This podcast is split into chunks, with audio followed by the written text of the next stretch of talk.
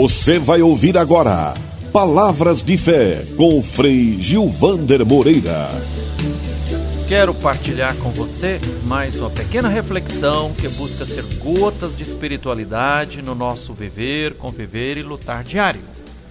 No Evangelho de Marcos, capítulo 10, versículos de 38 a 40, Jesus dá uma resposta eloquente. Jesus reage com firmeza. Vocês, discípulos, não sabem o que estão pedindo. Que estão pedindo para ficar um à direita, outro à esquerda, no trono. E pergunta se eles, os discípulos, são capazes de beber o cálice que ele, Jesus, vai beber. E se estão dispostos a receber o batismo que ele vai receber. É o cálice do sofrimento, o batismo de sangue.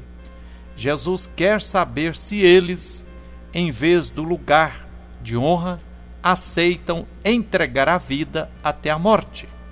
Os dois respondem: Podemos. Parece uma resposta da boca para fora, pois poucos dias depois abandonaram Jesus e o deixaram sozinho na hora do sofrimento.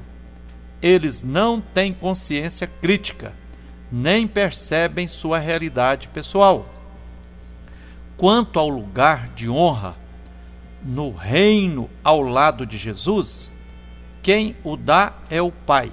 O que ele, Jesus, tem para oferecer é o cálice e o batismo, o sofrimento e a cruz.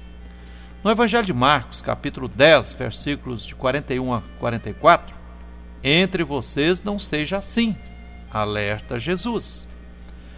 Neste final da sua instrução sobre a cruz, Jesus fala novamente sobre o exercício do poder. Naquele tempo, os que detinham o poder não prestavam contas ao povo, agiam conforme bem entendiam.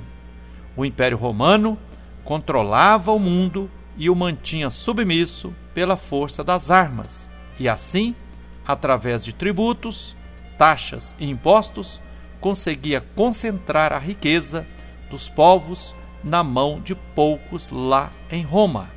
A sociedade era caracterizada pelo exercício repressivo e abusivo do poder. Jesus tem outra proposta. Ele diz: Entre vocês não deve ser assim. Quem quiser ser o maior, seja o servidor de todos. Ele traz ensinamentos contra os privilégios e contra a rivalidade, inverte o sistema e insiste no serviço como remédio contra a ambição pessoal. No Evangelho de Marcos, capítulo 10, versículo 45, o resumo da vida de Jesus. Jesus define a sua missão e a sua vida, dizendo: Não vim para ser servido, mas para servir. Veio para dar sua vida em resgate para muitos. Ele é o Messias servidor, anunciado pelo profeta Isaías. Aprendeu da mãe que disse: Eis aqui a serva do Senhor.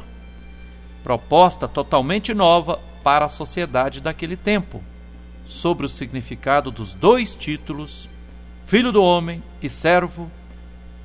Jesus, Filho do Homem e Servo de Deus, precisamos pensar melhor. Fique com essa reflexão Fique com um abraço terno de Frei Gilvander Moreira. Que o Deus, que é infinito amor, nos abençoe. E até o próximo Palavras de Fé.